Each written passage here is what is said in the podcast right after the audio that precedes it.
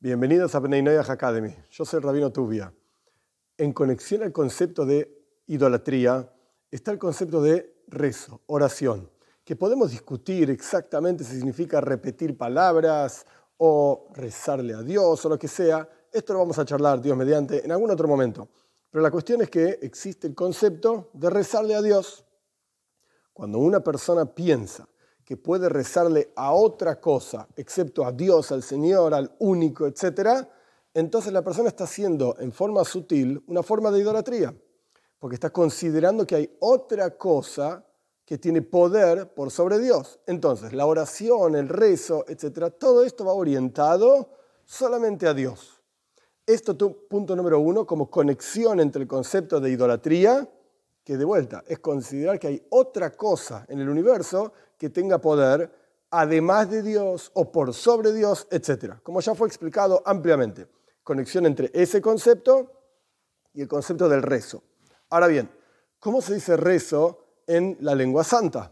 Se dice tefilá. Y tefilá es una palabra muy particular que nuestros sabios discuten exactamente cuál es la raíz de esta palabra, porque cada palabra en la lengua santa tiene una raíz que a veces son dos letras, a veces son tres letras, y de acuerdo a la raíz de dónde proviene esa palabra, podemos entender un poco qué significa esa palabra. Y si una misma palabra tiene varias raíces conectadas a esa palabra, significa que todos esos conceptos ejemplificados, simbolizados por esas raíces, en realidad están todos juntos, ocultos, conviven dentro de esa palabra. ¿Cuál es la raíz de la palabra tefilá? Pues hay varias explicaciones. Una explicación es pilul. Pilul significa juzgar. Plilim son jueces. Tefilá es un momento en el que la persona se para frente a Dios, el rey de todos los reyes, el santo bendito sea, y se juzga en realidad a sí mismo. En donde la persona juzga quién soy yo, qué es Dios. Yo soy un ser humano limitado, finito, pequeño, así chiquitito.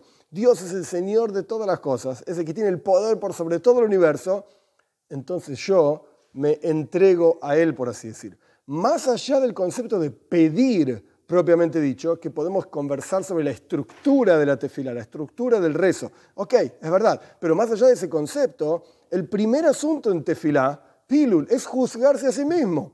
¿Quién soy yo? Pero solamente me doy cuenta de quién soy yo cuando realmente estoy parado o por lo menos siento, pienso que estoy parado frente a un rey, frente al rey de todos los reyes, el santo bendito sea como mencionamos, porque si uno está siempre entre las personas de su misma categoría, por así decir, puede ser que sepas un poco más, puede ser que sepas un poco menos, etc. Pero estamos todos básicamente dentro de la misma categoría de seres humanos, de vuelta, más inteligente, menos inteligente, ¿ok?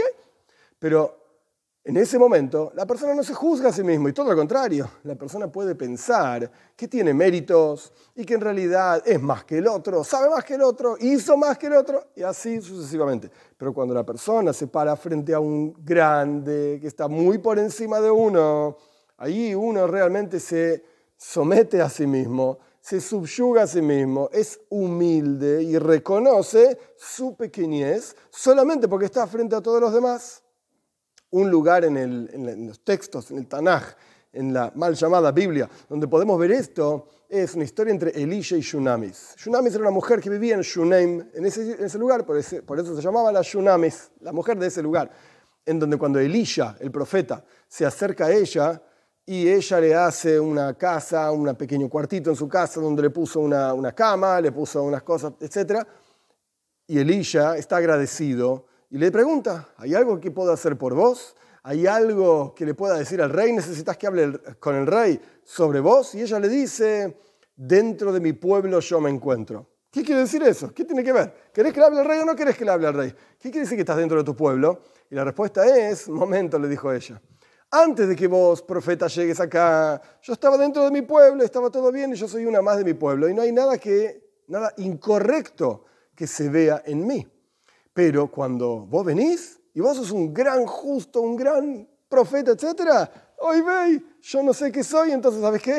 Está todo bien, no hay nada, que, nada más que hacer. Es como quien dice también, otro ejemplo, le echa luz sobre un asunto y no empieza a ver las manchas de esa cosa.